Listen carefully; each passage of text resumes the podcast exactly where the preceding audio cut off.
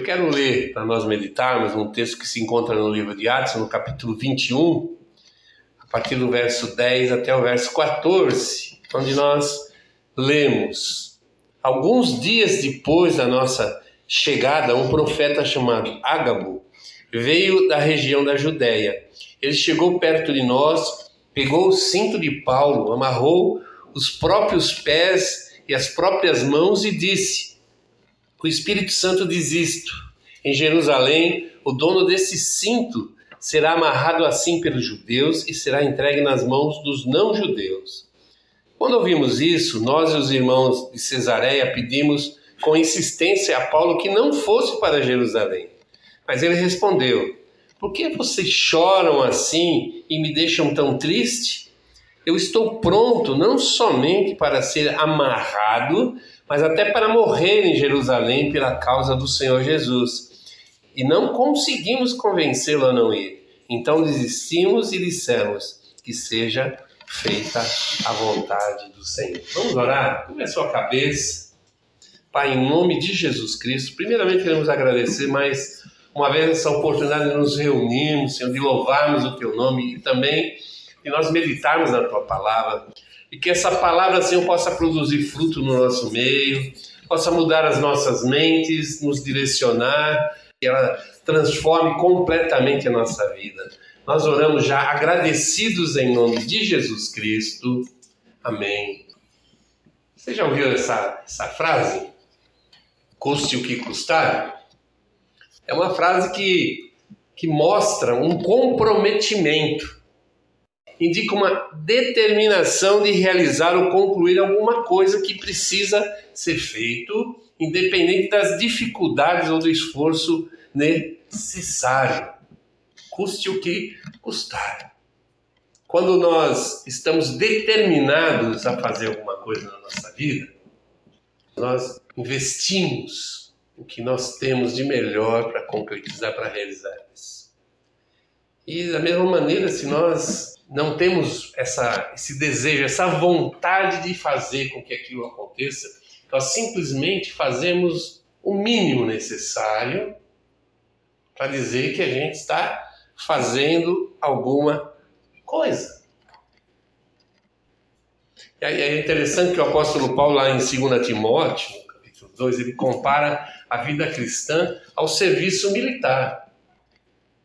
Ele diz que o cristão, como um soldado, ele não pode deixar de cumprir a ordem que ele recebeu para tratar dos seus próprios negócios, dos seus próprios interesses. E normalmente o que nos atrapalha grandemente na, na obra do Senhor é que nós estamos muito mais focados nessa vida aqui, nos nossos interesses, do que no propósito de Deus.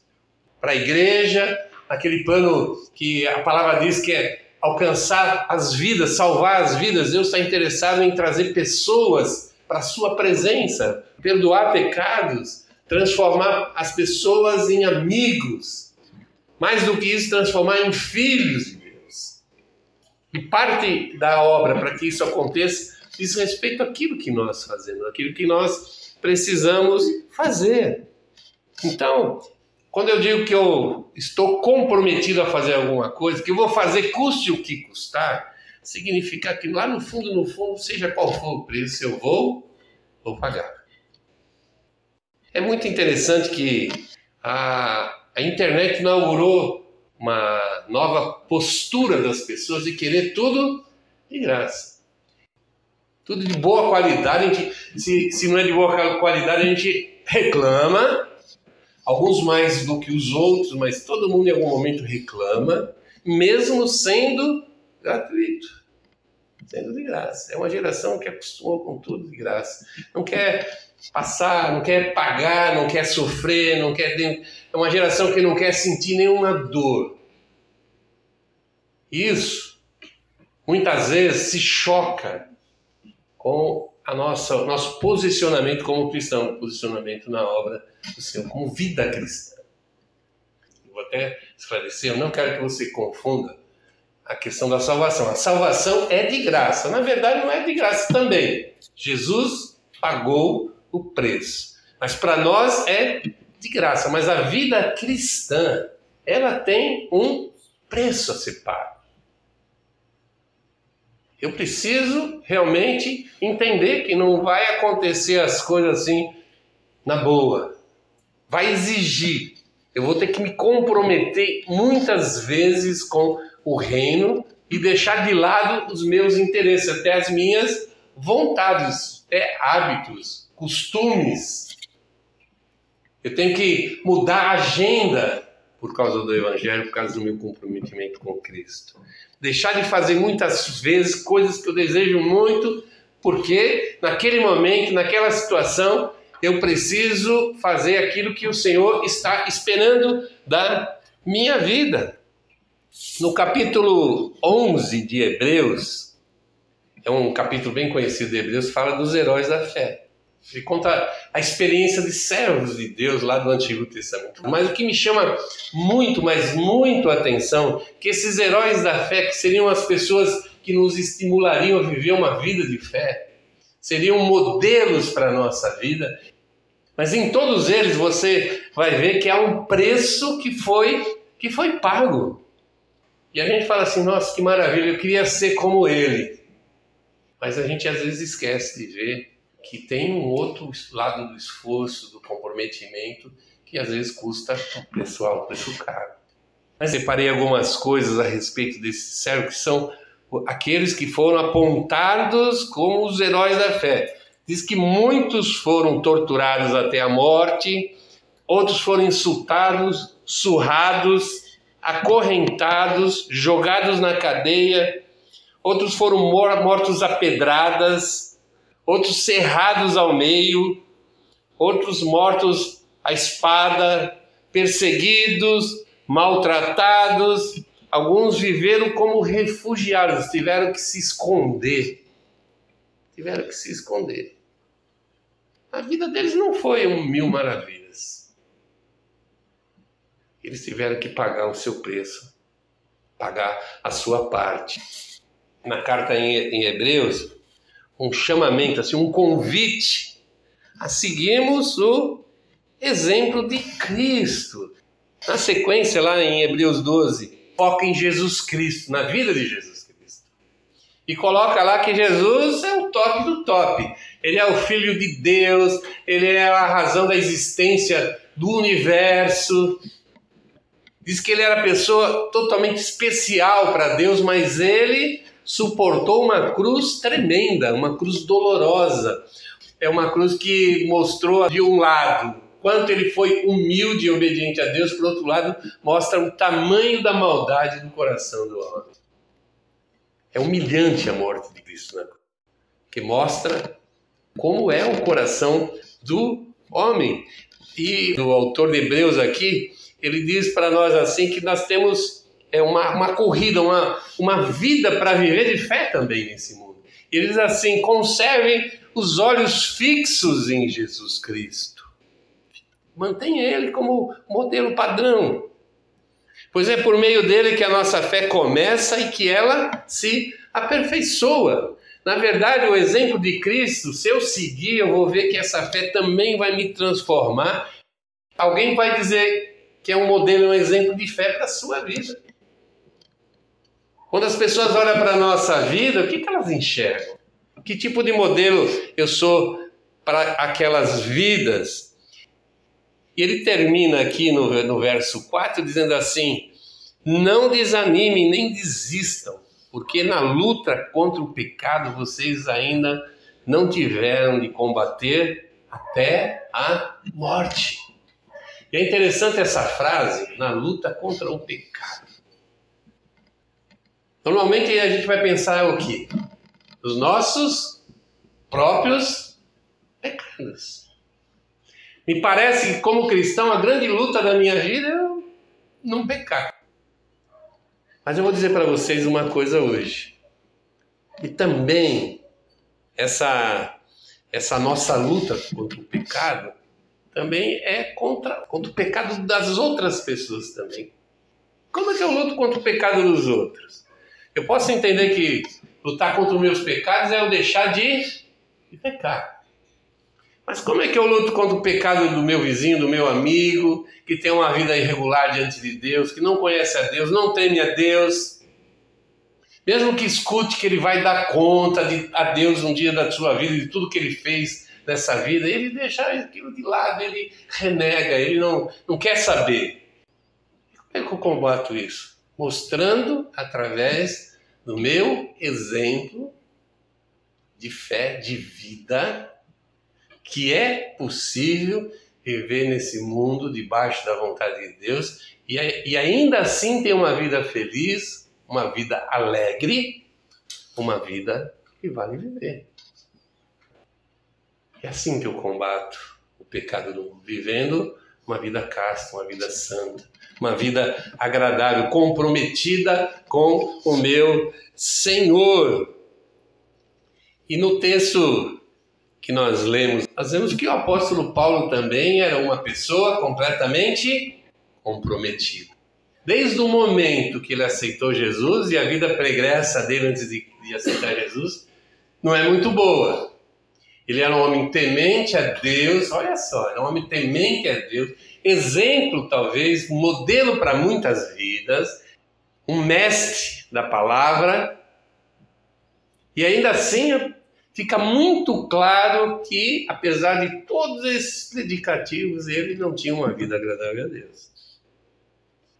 E ele precisou se dobrar diante de Jesus, aceitar Jesus como seu Senhor e Salvador, para então poder, como todos nós, ser aceito por Deus e poder, agora sim, viver uma vida de fé, porque não existe vida de fé sem Jesus Cristo.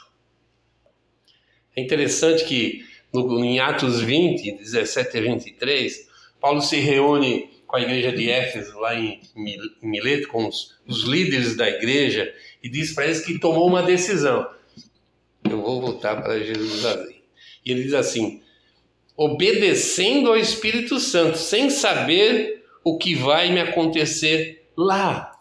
Sei somente que em todas as cidades o Espírito Santo tem me avisado que prisões e sofrimentos estão me esperando. A despeito dele saber, o Espírito estava avisando ele que ele teria dificuldade, seria confrontado, seria preso, sofreria. Ainda assim, ele sabia que esse era o propósito e o desejo de Deus. Ele tomou essa decisão. E nós lemos no texto que ao chegar em determinado momento da sua viagem já em direção a Jerusalém, alguns dias depois, um profeta chamado Ágabo trouxe uma profecia para ele. Pegou um cinto, amarrou suas mãos e os seus pés e disse: Em Jerusalém, o dono desse cinto será amarrado assim pelos judeus e será entregue nas mãos dos não-judeus. Mas agora, de uma maneira muito clara, o Espírito Santo confirma ao coração dele que ele realmente mudaria agora o tipo de missão que ele estava fazendo. E acho muito interessante porque Deus pegou um missionário de sucesso e botou dentro da cadeia. E Jesus já tinha dito para Ananias que isso ia acontecer com o apóstolo Paulo. Que por causa disso ele pregaria para muitos reis, pessoas importantes que também precisavam ouvir o evangelho. Por mais sofrido, por mais triste, mais difícil que possa ter sido em muitas situações a sua vida de missionário, agora a sua vida de prisioneiro seria também um outro inferno.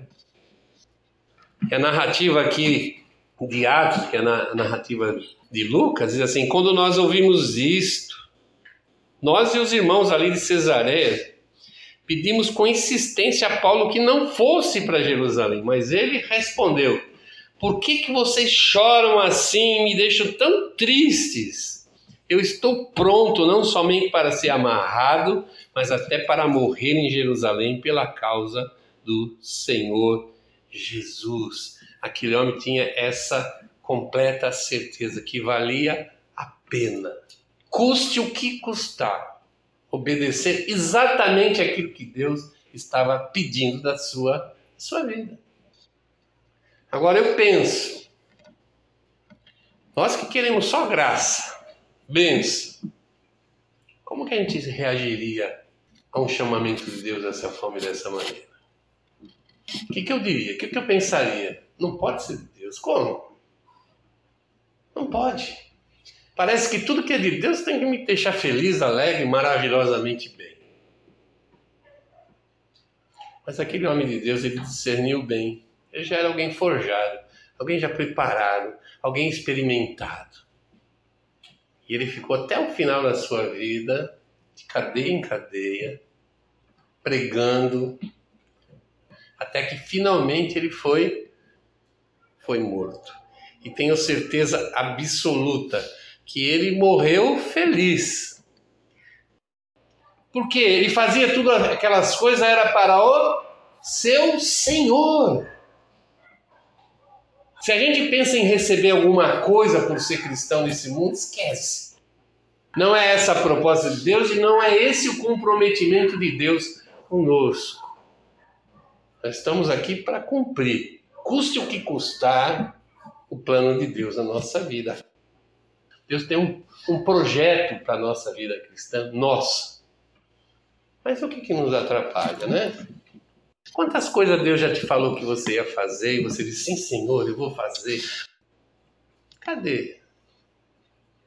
Ah, está tratando, ah, tem coisa mais, tem umas coisas importantes para fazer. Eu não estou dizendo única e exclusivamente você participar de uma reunião no culto. Falando de vida efetiva, vida de testemunho, vida de comprometimento com o Senhor, vida de anulação da nossa vida, de levar a sério o que Cristo falou quando disse assim: se querem ser meu seguidor, tem que renunciar os seus interesses, a vida de vocês. É você pensar primeiro no outro, na fé do outro, no testemunho que você vai dar em relação às outras pessoas. É você, como eu gosto sempre de dizer, é você viver no prejuízo por amor a Cristo. O que, que nos impede? Que, que dificulta? Por que, que é tão difícil para nós? E há muitas razões, das mais diferentes. Mas separei três aqui que eu acho que são as coisas principais. A primeira coisa é eu ter que renunciar à justiça própria. O que eu chamo de justiça própria? Eu achar que eu sou capaz de fazer as coisas da, pelo meu esforço pessoal e também eu ser reconhecido. Mas a palavra de Deus diz muito claramente, ah, em Lucas 9, 23, diz assim: se alguém quer ser meu seguidor, esqueça os seus próprios interesses. Esteja pronto para cada dia morrer. Esse é o chamamento do Evangelho. Você depender totalmente de Cristo para o bem e para o mal. Isso é a nossa vida cristã. A gente vive uma vida inteira para alcançar esse reconhecimento de Deus, nunca das pessoas. Eu preciso realmente negar isso na minha vida. A segunda coisa custa abandonar o mundo. Em Hebreus 12 diz assim: portanto, deixemos de lado tudo que nos atrapalha e o pecado que se agarra firmemente em nós, continuemos a correr sem desanimar a corrida marcada para nós. É interessante que ele diz que não é só abandonar o pecado, não é só isso. E a gente já tem dificuldade nisso. Mas também diz que tudo aquilo que nos o que a gente pode entender isso? Em outras passagens ali do Novo Testamento, nós vemos os apóstolos falando, principalmente o apóstolo Paulo, que a minha fé não pode atrapalhar a fé de outro irmão. Muitas vezes, por me achar o super crente, eu me desfaço de pessoas simples, frágeis da fé, que por causa do, do meu mal modelo, exemplo, comportamento até, se afastam de, de Cristo. O que, que é que atrapalha? Tudo aquilo que não ajuda, tudo aquilo que não, não faz com que eu tenha um testemunho saudável para a vida dos meus irmãos na fé. Muitas vezes a gente pensa de testemunho, pensa só lá fora da igreja, lá no ambiente de trabalho. Não, aqui dentro da igreja também, e principalmente aqui dentro da igreja. Que os irmãos estão achando que eu estou fazendo da minha vida? Quem pode pensar assim, olha, eu não tenho que dar satisfação da minha vida para ninguém. A palavra de Deus diz que você tem sim. Você tem sim. A minha vida é minha, não é não. A tua vida agora pertence a um Senhor que a gente chama de Jesus Cristo. É verdade. É muito verdade. Então, eu tenho que entender que eu preciso abandonar todo o mau hábito. Devo afastar minha vida completamente do pecado, romper com o pecado, virar as costas do pecado, entender que não existe pecado que Deus aceita, não existe. Todo pecado me separa de Deus e traz consequências negativas para mim para quem está do meu lado. E muitas vezes o meu modelo de vida, estou destruindo a fé de alguém que está ao meu lado. Tem que considerar então o pecado como um inimigo mortal da minha vida e viver uma vida agradável, correta, decente diante de Deus. A terceira coisa custa porque eu vou ser confrontado pelo mundo. Tenha certeza no seu coração que se você resolver agradar a Deus, as pessoas do mundo vão depreciar você. Vão considerar você uma, no mínimo uma pessoa estranha que no, no século 21 diz assim: Eu vou viver uma vida para agradar a Deus. Gente, esse mundo excluiu Deus completamente. Não existe mais um mínimo de temor pessoas simplesmente já não querem mais saber de Deus e vão rir de você, vão te esculachar, vão te separar, vão te excluir. Mas você tem a convicção, tem a certeza que a sua vida é preciosa para Deus. E essa decisão que você tomou, ela vale para a eternidade. Isso que é bom. Isso que é bom. Assim que eu tenho que viver. João Evangelho de João, capítulo 15, versículo 20, diz assim: a pessoas, as, se as pessoas que são do mundo me perseguiram, é Jesus falando, também perseguirão vocês. Então não, não ache estranho isso. Se você for rejeitado, fique, a palavra diz, fique alegre, feliz. Porque Jesus disse que isso ia se cumprir na vida daqueles que são fiéis ao Senhor. E eu quero terminar em Lucas capítulo 14, 28 e 29. Nós vemos uma palavra de Jesus Cristo aqui que eu acho bem importante para a nossa vida. Ele diz assim: Se um de vocês quer construir uma torre, primeiramente sente e calcula quanto que vai custar para ver se o dinheiro dá. Se não fizer isso, ele consegue colocar os alicerces, mas não pode terminar a construção. Aí todos os que virem o que aconteceu vão caçoar dele. Vão caçoar dele. O que Jesus está querendo dizer? Que vida cristã é um comprometimento, é uma construção de vida inteira. A gente fala muito em corrida, né? Vida cristã é uma corrida. Se você pensa que é uma corrida de 100 metros, você está enganado. É uma maratona. É uma vida inteira. Na mesma toada, na mesma luta. No mesmo compromisso de chegar na final ali transpor a linha de chegada. É uma luta de você com você mesmo. Então eu vejo essa ideia do evangelho que não que não exige nada, é muito importante a gente saber que tem que sim, que prestar atenção, saber que vai ser gasto, vai ter um custo. Um custo. O alicerce talvez é a parte mais fácil. O alicerce quem dá é é Deus. O alicerce da minha vida, o alicerce da vida do cristão é Jesus Cristo, a sua palavra, a obra que ele fez. Quando a gente faz um, um cálculo muito errado da vida cristã. Quando a gente acha que vai ser tudo uma mil maravilhas, a gente pensa que Deus vai colocar em cima de nós uma redoma de vidro que vai nos proteger de tudo. Né? Você está muito enganado. Muito enganado. Nós somos deixados aqui nesse mundo para testemunhar de Jesus num ambiente mais inóspito possível para nossa vida, corrosivo ao máximo. E a gente precisa dar conta. A gente precisa dar conta.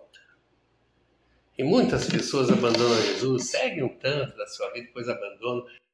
E a gente, eu encontro com muitas pessoas desviadas e é interessante que todas as vezes que eu converso com um desviado, o que, que ele me fala? Nossa, eu sei que eu preciso voltar.